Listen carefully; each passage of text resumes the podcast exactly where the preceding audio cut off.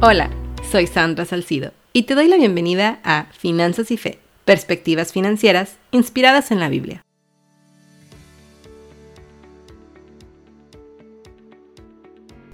Bienvenidos a otro episodio de Finanzas y Fe. No quería que terminara el mes de septiembre sin que tocara un tema muy, muy importante y eh, pues el mes de septiembre, eh, de hecho, en Estados Unidos es el mes que le llamamos en inglés Life Insurance Awareness Month, o sea, el mes del seguro de vida. Los que me conocen saben que eh, no nada más soy experta en el área de, de impuestos, sino también en el área de seguros. Como consultora registrada financiera, es un área que me tomo muy en serio y que le doy suma importancia y dije, bueno, debemos de platicar de esto porque mucha gente va a decir, bueno, ¿y cómo eso va relacionado con la fe eh, este, y las finanzas? Es base. De hecho, tenemos una, una casa financiera en la empresa cada que hablamos con nuestros clientes y la base es la protección adecuada, no solo de seguros de vida, sino de otros seguros que también existen. Pero los de vida es, forman una parte muy importante de tu plan financiero. Entonces, nos vamos a adentrar en este tema eh, de los seguros de vida y cómo se relacionan con nuestra responsabilidad de cuidar a nuestra familia. Todo desde una perspectiva bíblica, todos ustedes saben que, aquí lo hablamos de esa manera. Bueno, pues quiero comenzar esta sección con un versículo que resalta nuestra responsabilidad hacia la familia. En primera de Timoteo del 5 al 8 dice, el que no provee para los suyos y especialmente para los de su propia casa ha negado la fe y es peor que un incrédulo. Lo voy a leer otra vez de nuevo. El que no provee para los suyos y especialmente para los de su propia casa ha negado la fe y es peor que un incrédulo. Este versículo nos llama a la responsabilidad de proveer y cuidar de nuestra familia. Para mí es un recordatorio de como cristianos tenemos la obligación de asegurarnos que nuestras familias estén protegidas y cuidarlas en caso de que algo nos suceda. he escuchado anteriormente, no, no lo necesito, tengo el respaldo de Dios. Pero sabemos que también hay principios bíblicos y hay obligaciones que se nos dan en la Biblia. Y así como yo he hablado mucho de la administración, en este versículo nos dice claramente que el que no provee para los suyos, especialmente para los de su casa, ha negado la fe. Ahora, ¿qué conexión, cómo se relaciona esto con los seguros de vida? Bueno, los seguros de vida son una herramienta financiera, un recurso financiero que nos puede proporcionar la protección familiar. Eh, ahora sí que va a proteger a nuestra familia en caso de que algo nos suceda de un fallecimiento. hoy en día no solamente es en caso de muerte, sino también una enfermedad crónica, una enfermedad terminal, como un cáncer, una enfermedad. Y es una manera práctica de cumplir con nuestra responsabilidad de proveer y cuidar de los nuestros después de nuestra partida. Y digo, si me adentro más, tenemos la responsabilidad de dejar herencia por generaciones. Y ese también lo podemos encontrar dentro de la Biblia. El seguro de vida también nos ayuda de esa manera. Así que vamos a explorar más a fondo de cómo funcionan los seguros de vida para que ustedes puedan tomar una decisión informada, los beneficios que pueden proporcionar a nuestras familias y comprender también que nuestra fe y nuestra responsabilidad hacia la familia van de la mano. Y con estos seguros de vida como herramienta nos van a ayudar a cumplir esta responsabilidad, ¿ok? Bueno, pues vamos. Entendiendo los seguros de vida. Bueno, es importante entender que hay diferentes tipos de seguros de vida. No solamente es uno solo. Existen dos tipos principales de seguro. El de término, que Term Life Insurance, y el seguro entero o permanente. permanent coverage, como puede ser Whole Life, puede ser Index Universal Life, puede ser Universal Life. Pero nos bajamos en estos dos, término permanente. ¿Ok? Vamos a hablar primero del seguro de término.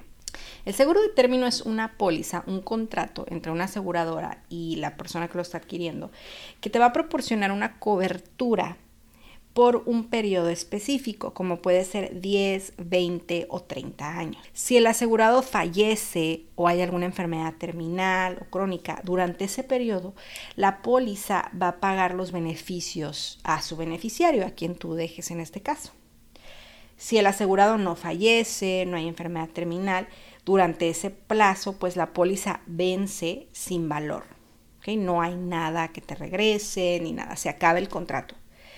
Ahora, esta opción es una opción muy accesible, Y se, elige muy seguido eh, para una seguridad financiera a corto plazo porque tiene un costo muy pequeño, pero igual va a vencer. Es como, les digo, como una póliza de auto, por es algo que todos tenemos, ¿no? Si chocas, te paga. Si no chocas, pues no pago, pero no te van a regresar el dinero. Esto es lo mismo. Ahora, ¿Es malo un seguro de término? No, porque he escuchado como que no, pero pues es que se me va a vencer, eh, mejor algo permanente. No, no, no, no es, no es malo. Sirve para suplir una necesidad, ¿ok? Tiene sus funcionamientos. Si tú tienes una familia con niños chiquitos, la necesidad financiera que esos niños tienen ahorita es mayor que en 30 años. 30 años van a ser adultos, no va a haber una necesidad tan grande financiera como ahorita si algo te llegase a pasar. Un término puede ser muy funcional para suplir esas necesidades y más cuando hay un presupuesto muy bajo. Eh, ¿Por qué? Porque pues depende tu edad, obviamente los costos de los seguros van dependiendo tu edad, tu salud, si eres hombre o mujer, el, seguro es mucho más caro para un hombre porque estadísticamente hablando el hombre muere primero. Pero, pero, pero digamos una persona, no sé, 25 años, 30 años, puede tener una buena cobertura con algo de 20 dólares al mes, que es muy accesible. Luego tenemos el seguro permanente. ¿ok? El seguro permanente o entero es una póliza de por vida. Te va a proporcionar una cobertura permanente. A diferencia del seguro de término, el seguro permanente acumula un valor en efectivo con tiempo y puede ofrecer un beneficio eh, por fallecimiento más alto que el término. Esta es una opción más costosa, pero es considerado como una inversión a largo plazo. No va a vencer, porque ojo, en la de término, si se te vence en 20 años, cuando quieras volver a obtener otro término, te va a salir más caro porque ya estás más adulto.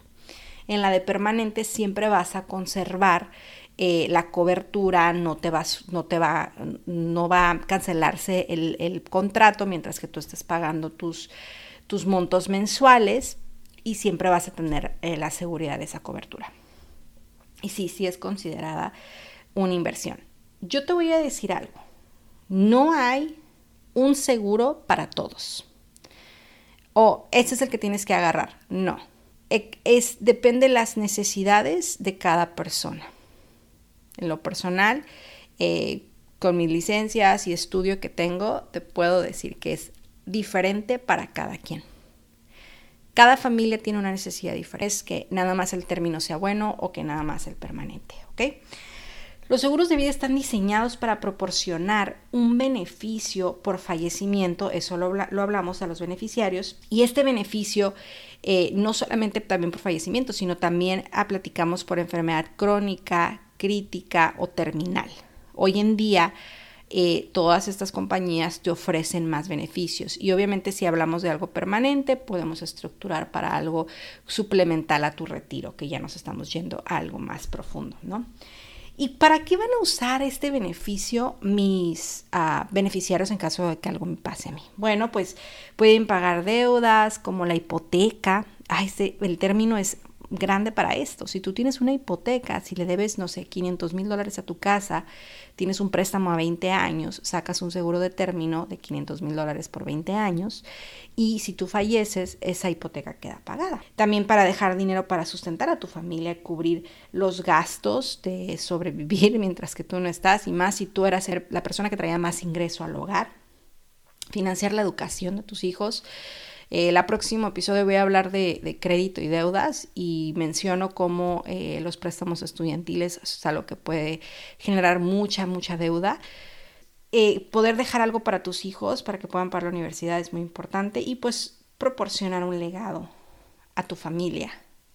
o a causas este, benéficas. ¿no? Estos seguros nos brindan ahora sí que esa parte de, de confianza financiera a las familias en momentos difíciles. Este tema es un tema que mucha gente no quiere hablar, no quiere hablar de la muerte, pero créanme que algo que va a suceder un día es que vamos a morir, garantizado. Tenemos que prepararnos para eso. ¿Y cómo podemos dejar eh, a la familia preparada incluso después de mi fallecimiento? Yo quiero entrar eh, en profundizar en las consideraciones éticas y principios bíblicos relacionados con los seguros de vida pero es muy importante para mí ese tema. Es importante tomar decisiones financieras que estén alineadas con nuestros valores y nuestras creencias, ¿ok? Es súper importante. Nadie puede obligarte a nadie, a nada, ¿ok? Y la Biblia pues nos va a ofrecer estos principios sólidos que pueden guiar las decisiones financieras, incluyendo la elección del tipo de seguro que necesitamos.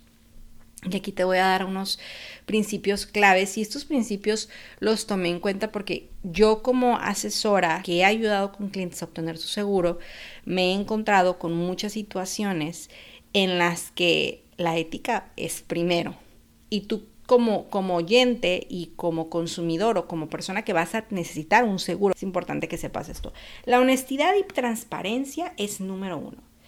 En Proverbios 11.1 dice, sí, el Señor aborrece las balanzas deshonestas, pero le agrada el peso exacto. Esto nos recuerda la importancia de la honestidad en todas nuestras transacciones financieras. Ya hago recalco, incluyendo la obtención de seguros de vida. Por eso es esencial proporcionar información precisa y completa.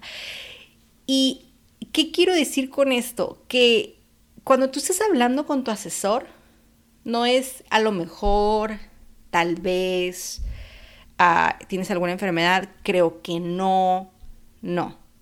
Es información precisa y completa en todo el proceso. Muy, muy, muy importante. Cuando estés con tu asesor, vas a ser muy honesto con toda la información que estés dando. Y muy cuidadoso también también qué tan transparente y honesto es tu asesor cuando está hablando contigo y cómo te está explicando esos productos. Ahora, el cuidado de la familia. Eh, mencionamos en la sección número uno cómo es bíblico y que hay que se enfatiza la Biblia que nuestra responsabilidad es cuidar a nuestra familia y elegir un seguro de vida que va a beneficiar a nuestros seres queridos y que es una práctica alineada con nuestra fe hay que evitar la codicia. Timoteo 6:10 dice, porque el amor al dinero es la raíz de toda clase de males. Al buscar un seguro de vida, chicos, evitemos caer en la trampa de la codicia hay que elegir una cobertura razonable en lugar, en lugar de algo excesivo. O sea, por eso nosotros le llamamos, le llamamos overinsured, o sea, estás asegurado de más. Hay una fórmula que nosotros utilizamos básica. Si tienes más inversiones, ocupas algo más estructurado, pero les voy a compartir la que utilizamos. Se llama Dime.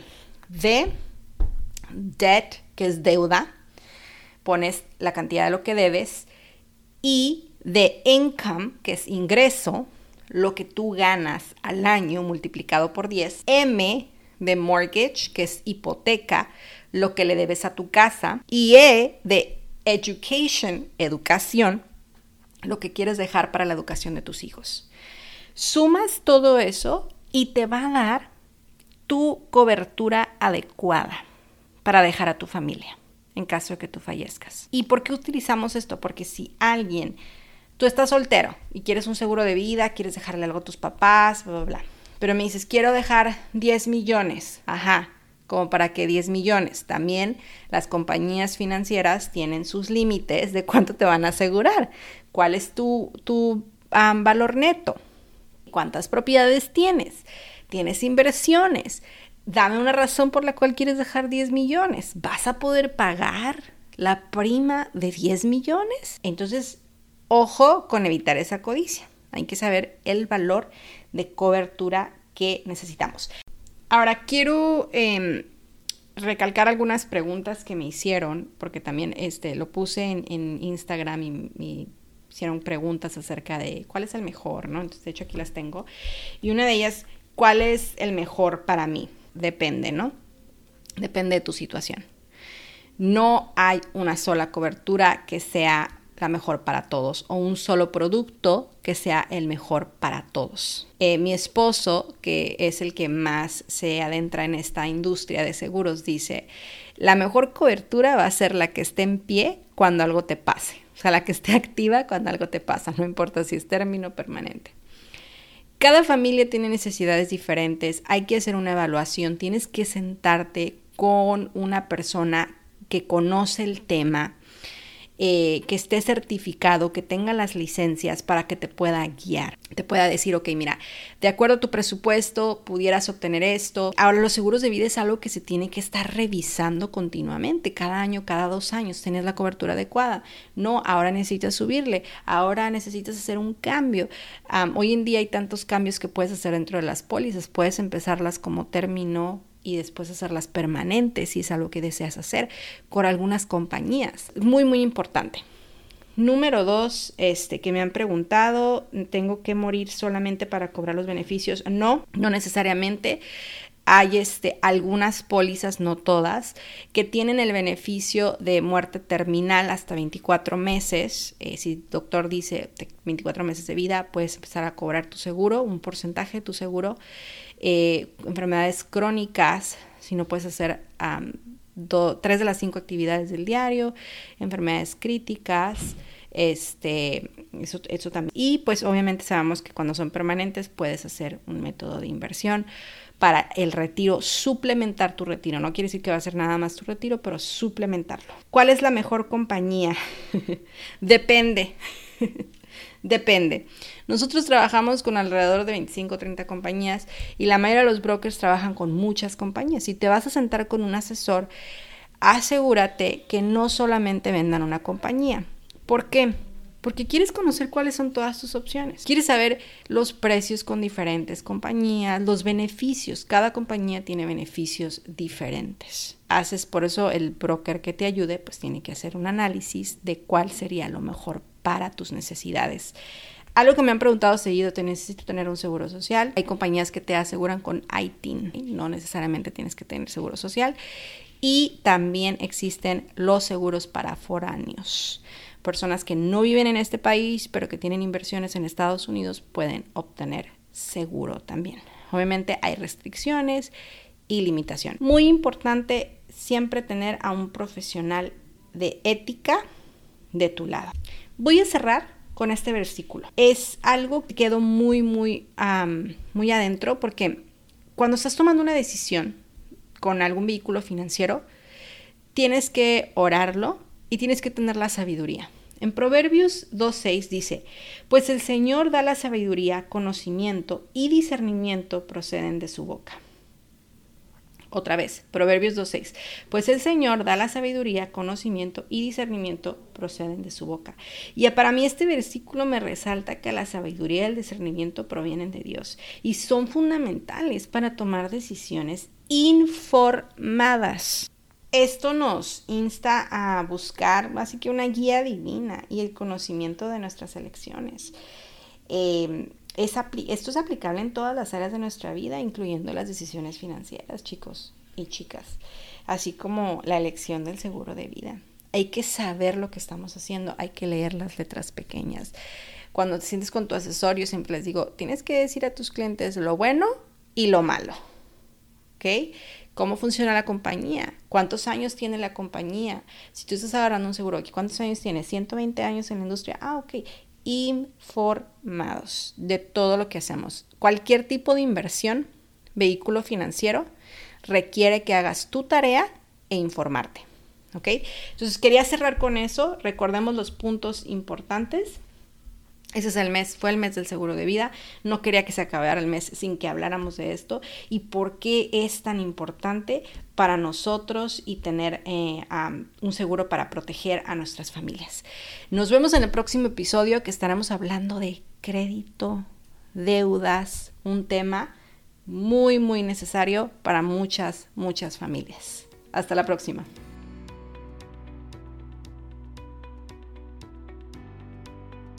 Gracias por sintonizar otro episodio de Finanzas y Fe. sido un placer compartir este tiempo contigo mientras exploramos las perspectivas financieras inspiradas en la Biblia. Si has encontrado valor en este episodio y te sientes inspirado para aplicar estas enseñanzas en tu vida, te animo a que compartas este podcast con tus amigos y familiares. Juntos podemos llevar estas lecciones más allá y ayudar a más personas a alcanzar el éxito financiero con propósito. No te olvides de suscribirte y dejar una reseña en tu plataforma de podcast favorita. Esto nos ayuda a llegar a más personas y seguir creciendo como comunidad. Gracias por confiar en nosotros para guiarte en tu viaje financiero y espiritual. Recuerda, la fe y las finanzas pueden trabajar juntas para crear un futuro brillante. Hasta el próximo episodio.